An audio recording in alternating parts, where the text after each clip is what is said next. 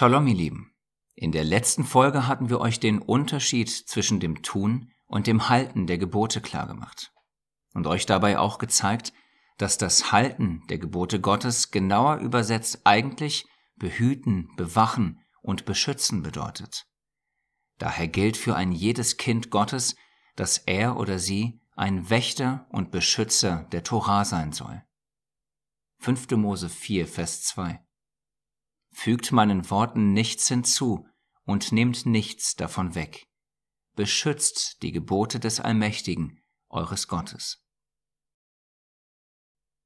Dann hatten wir euch in der letzten Folge gezeigt, dass es einen Zusammenhang zwischen der Liebe und dem Beschützen gibt. In der heutigen Portion lesen wir dasselbe, nur noch zusammengefasst in einem Vers. 5. Mose 11, Vers 22.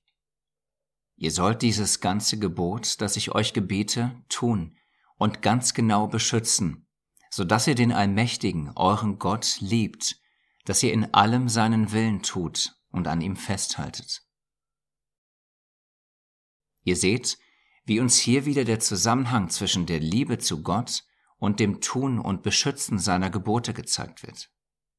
Und es wird uns gezeigt, dass wir die Torah nicht nur normal beschützen sollen, sondern wir sollen sie ganz genau beschützen. Zu diesem ganz genau beschützen hatten wir euch ja gesagt, dass im hebräischen Original an diesen Stellen das beschützen zweimal geschrieben steht. Falls ihr euch fragt, wo der Unterschied zwischen dem normalen und dem ganz genauen Beschützen liegt, könnte man es vielleicht so veranschaulichen. Wenn man etwas ganz genau beschützt, dann achtet man darauf, dass nicht einmal das allerkleinste Teil davon kaputt oder verloren geht. Für die Torah Gottes bedeutet das, weder ein Gebot darf verloren gehen, noch das kleinste Strichlein davon. Alles muss so bleiben, wie es Gott befohlen hat. Warum? Ganz einfach, weil es die Gebote unseres allmächtigen und allwissenden Gottes sind. Damit uns das alles wirklich, wirklich klar wird, schickte Gott seinen Sohn Jeschua, der das nochmals für uns warnend klargestellt hat. Matthäus 5, die Verse 17 bis 18. Versteht nicht falsch, warum ich gekommen bin. Ich bin nicht gekommen, um das Gesetz oder die Schriften der Propheten abzuschaffen, im Gegenteil, ich bin gekommen, um sie zu erfüllen. Ich versichere euch, nicht der kleinste Buchstabe im Gesetz Gottes, auch nicht ein Strichlein davon, wird je an Gültigkeit verlieren, solange Himmel und Erde bestehen. Wenn jemand auch nur das geringste Gebot Gottes für ungültig erklärt und andere dazu verleitet, dasselbe zu tun, wird in Gottes himmlischem Reich nicht viel bedeuten. In dieser Portion geht die Warnung vor der Veränderung der Torah weiter. Unser himmlischer Vater wiederholt in seiner Liebe diesen wichtigen Punkt immer und immer und immer wieder. Warum? Weil er uns kennt und weil er weiß, wie gefährlich es ist, wenn wir anfangen, auch nur das kleinste Gebot aus seiner heiligen Torah aufzuheben. Denn dann dauert es nicht mehr lange und wir Menschen haben sie irgendwann komplett abgeschafft. Dieses irgendwann liegt nun circa 1500 Jahre zurück. Das heißt, dass seit über 1500 Jahren immer mehr Menschen meinen, dass man das Gesetz Gottes nicht mehr zu halten brauche. Sie meinen, dass es durch den Glauben abgeschafft sei obwohl alle diese gelesenen Warnungen glasklar geschrieben stehen und so wie auch das hier in Römer 3.31 glasklar geschrieben steht. Schaffen wir etwa das Gesetz Gottes ab, wenn wir behaupten, dass der Glaube entscheidend ist? Nein, im Gegenteil. Wir bringen es überhaupt erst zur Geltung. Ihr seht, egal wo man in der Bibel liest, überall steht dasselbe egal ob im Gesetz selbst, in den Evangelien oder bei Paulus. Das Gesetz muss so bleiben, wie es ist. Denkt dazu auch immer an eure Warnkarte. Wir dürfen an Gottes vollkommener Torah nichts verändern, auch wenn wir glauben sollten, dass irgendwo in der Bibel etwas anderes geschrieben steht. Warum? weil Gott uns extra ein Warngebot dazu in 5. Mose 4, Vers 2 gegeben hat. Er hat uns quasi ein Gebot zum Schutz seiner Gebote gegeben. Und, wie wir soeben gesehen haben, hat er uns seinen Sohn und die Apostel gesandt, die uns alle nochmals davor warnen. Sollte also irgendwann mal irgendwer zu euch kommen und euch irgendetwas von der Abschaffung dieses oder jenes Gebots oder gar der ganzen Torah erzählen, wisst ihr ja spätestens seit der letzten Folge, was ihr zu tun habt. Nämlich, ihr zeigt ihm die rote Warnkarte. So, da die Torah diesen wichtigen Punkt in dieser Portion wiederholt, haben wir das auch mal gemacht und gehen jetzt über zu den drei Lehrblöcken dieser Folge. Also holt eure Bibeln raus und los geht's. Die wiederholte Wiederholung der Wiederholungen. Wir hatten euch ja gesagt, dass das fünfte Buch Mose aus vielen Gründen besonders ist. Einer dieser Gründe ist, dass es die wichtigsten Dinge, die wir aus den vier Büchern zuvor lernen durften, wiederholt. Anders gesagt, durch die Wiederholungen wird uns gezeigt, dass es sich bei den jeweiligen Punkten um wichtige Lehren für unser Leben handelt. Und das Schöne ist, dass die allerwichtigsten Lehren auch mehr als einmal wiederholt werden. So zum Beispiel die Gefahr des Vergessens.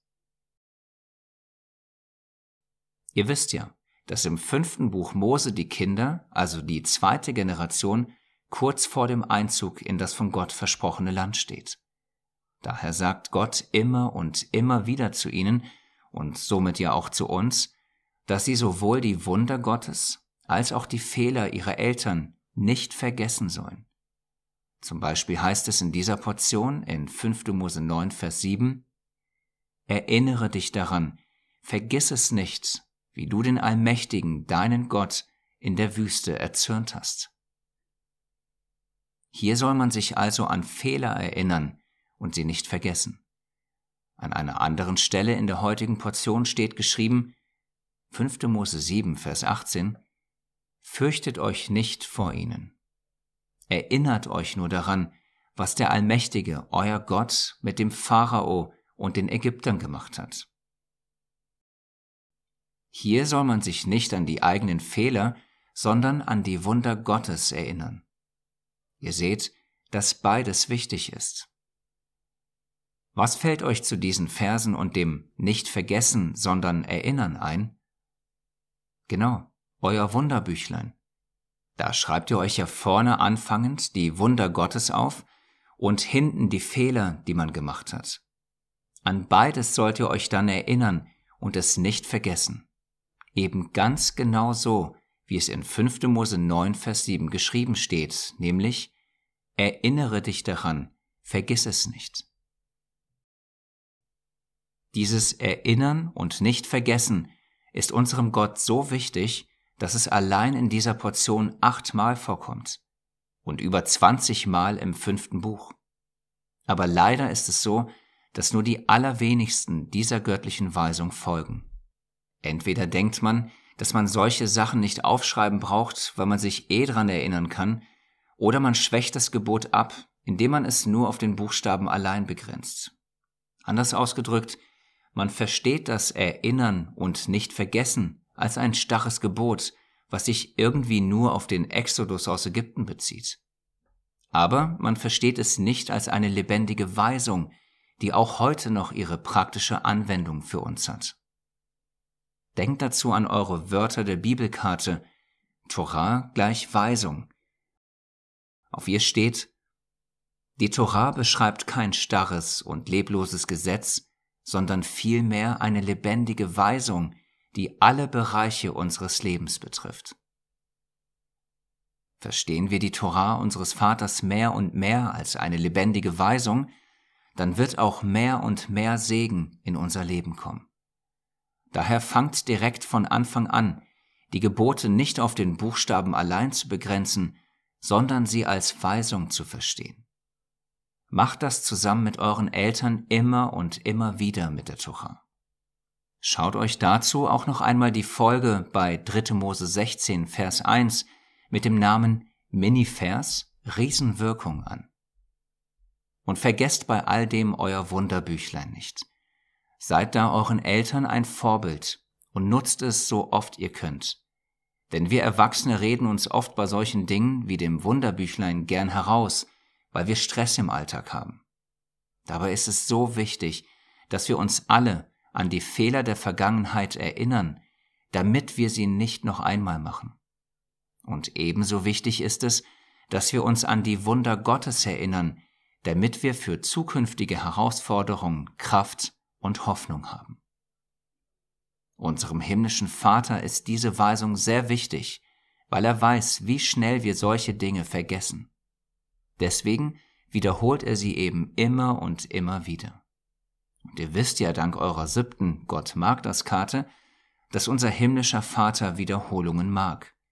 Auf ihr steht, Gottes Wort ist von Anfang bis Ende voll von wichtigen Wiederholungen. Deswegen halte Ausschau nach diesen wichtigen Wiederholungen und merke sie dir. Auch wir werden in dieser Serie die wichtigen Lehrpunkte immer wieder auf verschiedene Arten und Weisen wiederholen. Wir wollen euch dabei helfen, dass ihr euch die wichtigsten Wahrheiten der Bibel dadurch leichter merken könnt. Daher wiederholen wir gerne die gleich folgende Wiederholung zum wiederholten Male für euch, nämlich Pflegt euer Wunderbüchlein, Wunderbüchlein, Wunderbüchlein. Denn so werdet ihr die Weisung erinnern und nicht vergessen am besten erfüllen.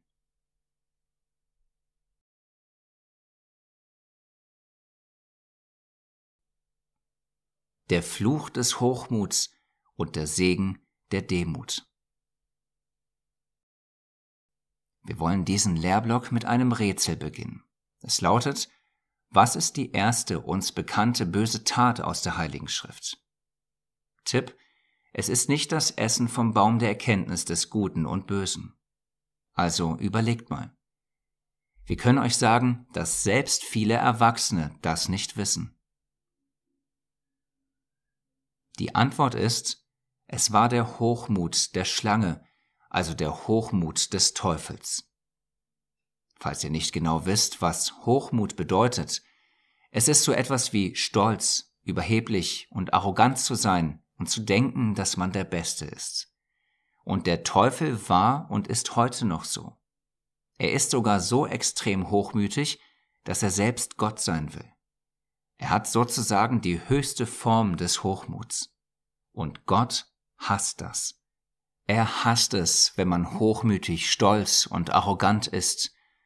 Dazu hatten wir euch ja direkt in der zweiten Folge eine Warnkarte gegeben.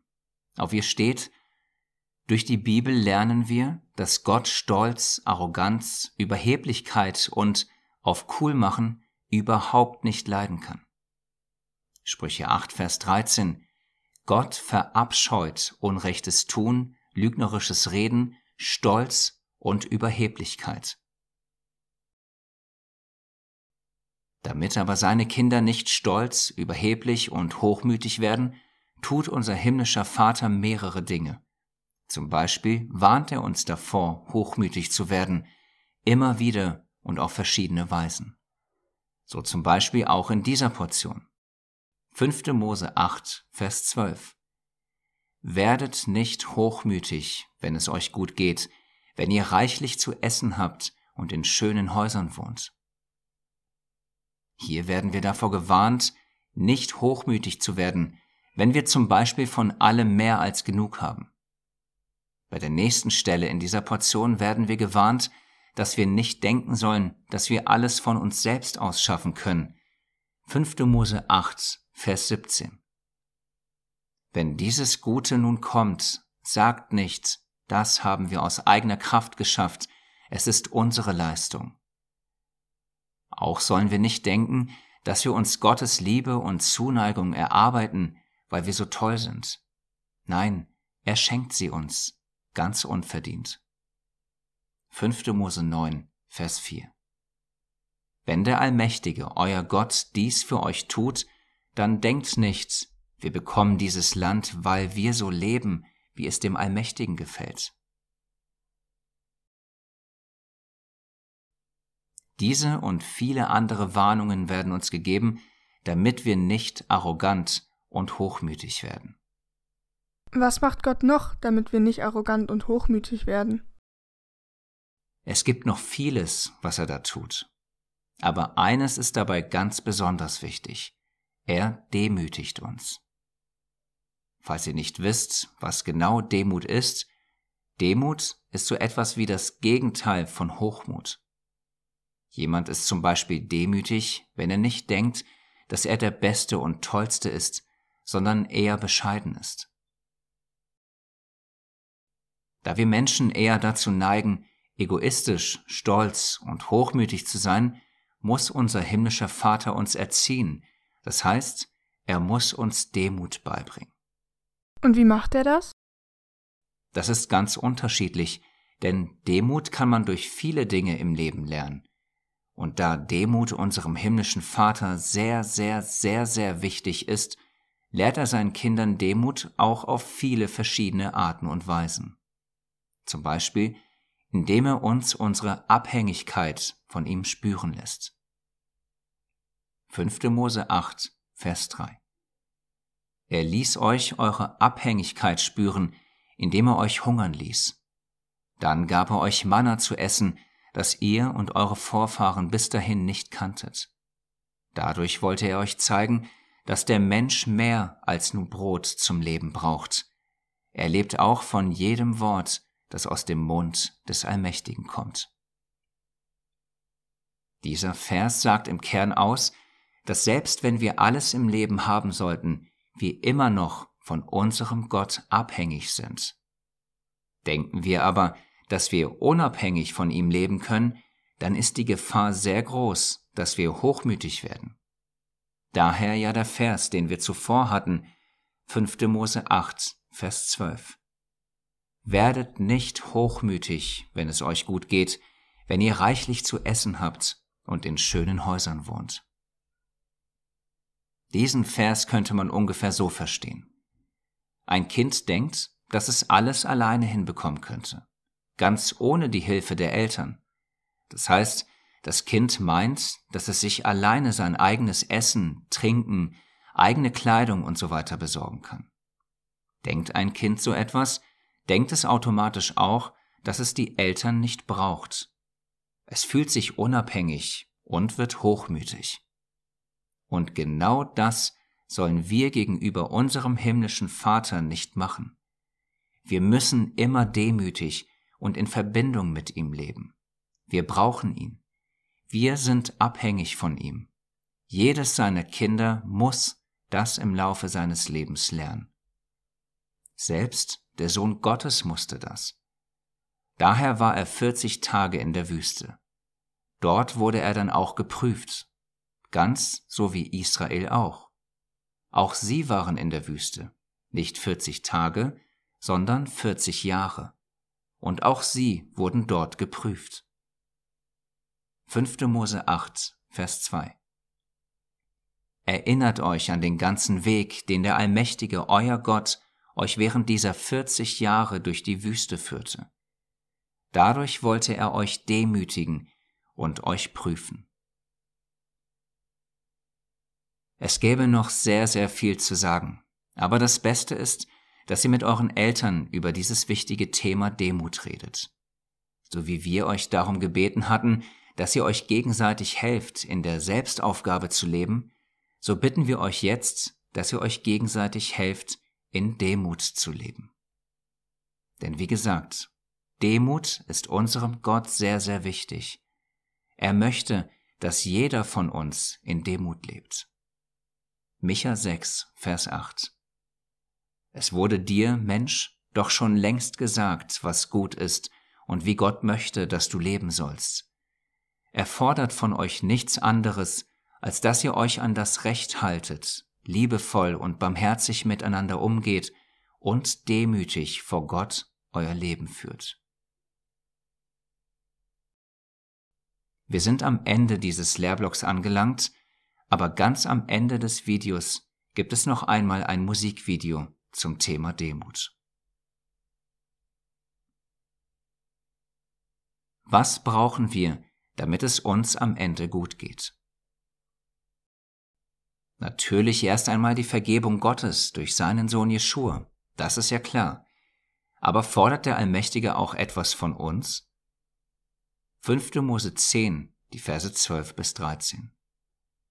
Und nun, Israel, was fordert der Allmächtige, dein Gott, von dir, als dass du den Allmächtigen, deinen Gott, fürchtest, dass du nach seinem Willen lebst, dass du ihn liebst und ihm mit ganzem Herzen und mit aller Kraft dienst. Lebt nach seinen Geboten und Anordnungen, die ich euch heute verkünde. Wenn ihr das tut, wird es euch gut gehen. Das ist eine glasklare Antwort auf unsere Frage, was der Allmächtige von uns fordert. Nur eine einzige Stelle lehrt uns die wichtigsten Dinge für unser aller Leben, nämlich Gott fürchten, nach seinem Willen leben, ihn lieben mit ganzem Herzen, ihm mit aller Kraft dienen und nach seinen Geboten und Anordnungen leben. Und das alles sollen wir nicht machen, weil Gott das irgendwie von uns braucht, sondern unser himmlischer Vater möchte, dass wir diese Dinge tun, damit es uns gut geht. Er denkt bei all dem an uns. Warum? Ganz einfach, weil er uns liebt. Falls die Frage aufkommt, brauchen wir nebst diesen Punkten noch was, damit am Ende alles gut wird? Klar, noch einiges, wie zum Beispiel das, was wir im Lehrblock zuvor hatten, nämlich unsere Demütigung und die Prüfungen durch Gott. 5. Mose 8, die Verse 15 bis 16. Er hat euch durch die große, schreckliche Wüste mit ihren wasserlosen Gegenden, ihren Giftschlangen und Skorpionen geführt. Er ließ euch Wasser aus dem Felsen sprudeln und gab euch in der Wüste Manna zu essen, eine Speise, die eure Vorfahren bis dahin nicht kannten.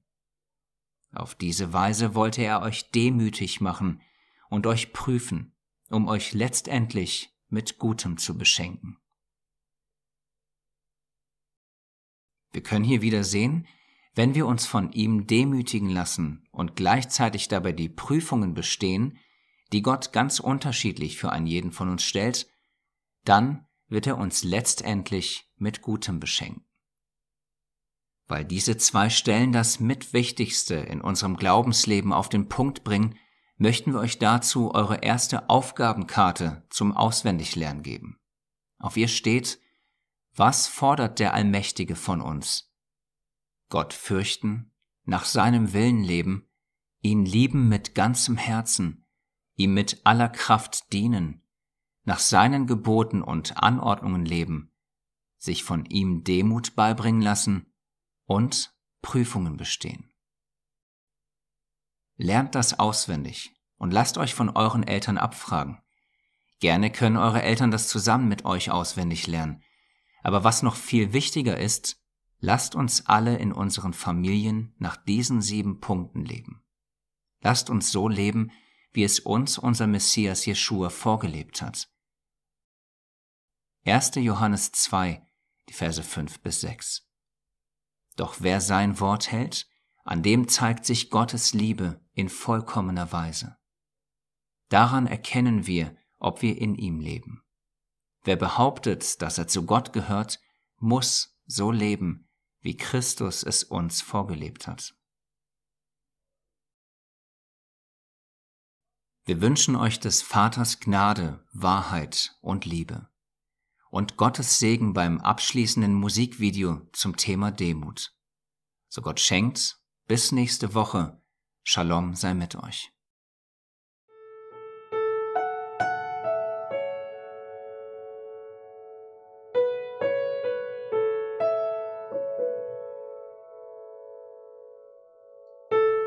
So zieht nun an, als die Auserwählten Gottes, als die Heiligen und Geliebten, herzliches Erbarmen. Freundlichkeit, Demut, Sanftmut, Geduld. Und ertrage einer den anderen und vergebt euch untereinander, wenn jemand Klage hat gegen den anderen. Wie der Herr euch vergeben hat, so vergebt auch ihr. Über alles aber zieht an die Liebe, die da ist das Band der Vollkommenheit. Und der Friede Christi, zu dem ihr auch berufen seid in einem Leibe, regiere in euren Herzen und seid dankbar. Lasst das Wort Christi reichlich unter euch wohnen, lehrt und ermahnt einander in aller Weisheit. Mit Psalmen, Lobgesängen und geistlichen Liedern singt Gott dankbar in euren Herzen. Und alles, was ihr tut mit Worten oder mit Werken, das tut alles im Namen des Herrn Jeschua und dankt Gott, dem Vater, durch ihn. Euch jüngeren Männern aber sage ich, ordnet euch den Ältesten unter. Alle aber seid gegeneinander mit Demut fest umhüllt. Denn ihr wisst doch, Gott stellt sich den Stolzen entgegen, den Demütigen aber schenkt er Gnade. Deshalb beugt euch demütig unter die Hand Gottes, damit er euch erhöht, wenn die Zeit gekommen ist.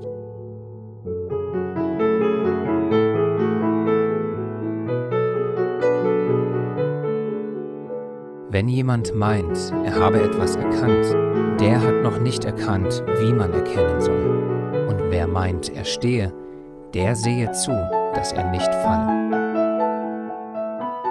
Denn wenn jemand meint, er sei etwas, obwohl er doch nichts ist, der betrügt sich selbst.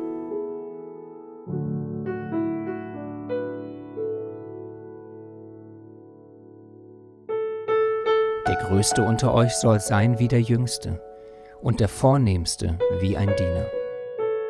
Denn ich sage durch die Gnade, die mir gegeben ist, jedem unter euch, dass niemand sich über andere erhebe und mehr von sich halte, als sich's gebührt zu halten, sondern dass er maßvoll von sich halte, ein jeder, wie Gott das Maß des Glaubens ausgeteilt hat. Tut nichts aus Selbstsucht oder nichtigem Ehrgeiz, sondern in Demut achte einer den anderen höher als sich selbst. Jeder schaue nicht auf das Seine, sondern jeder auf das des anderen. Denn ihr sollt so gesinnt sein, wie es unser Messias Jeschua auch war. Die Furcht des Herrn ist Zucht, die zur Weisheit führt, und ehe man zu Ehren kommt, muss man Demut lernen.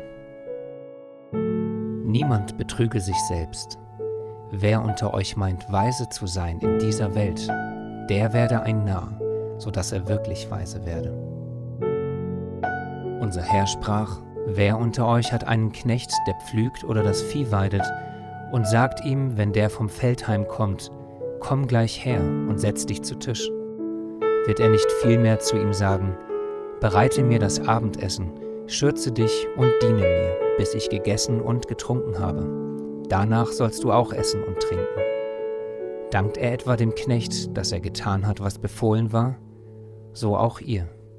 Wenn ihr alles getan habt, was euch befohlen ist, so sprecht, wir sind unnütze Knechte, wir haben getan, was wir zu tun schuldig waren.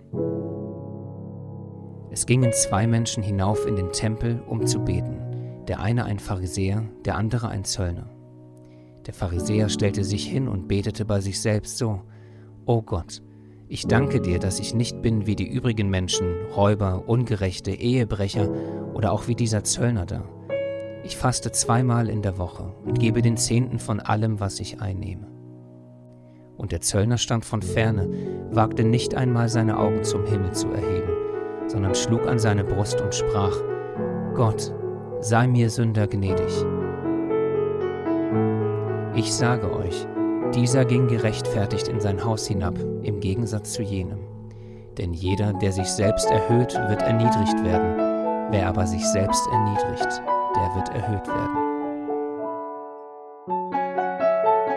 Jeschua rief ein Kind zu sich und stellte es mitten unter sie und sprach, Wahrlich, ich sage euch, wenn ihr nicht umkehrt und werdet wie die Kinder, so werdet ihr nicht ins Himmelreich kommen. Wer aber so klein und demütig sein kann wie ein Kind, der ist der Größte im Himmelreich. Nehmt auf euch mein Joch und lernt von mir denn ich bin sanftmütig und von Herzen demütig, und ihr werdet Ruhe finden für eure Seelen. Gott widersteht den Hochmütigen, den Demütigen aber gibt er Gnade.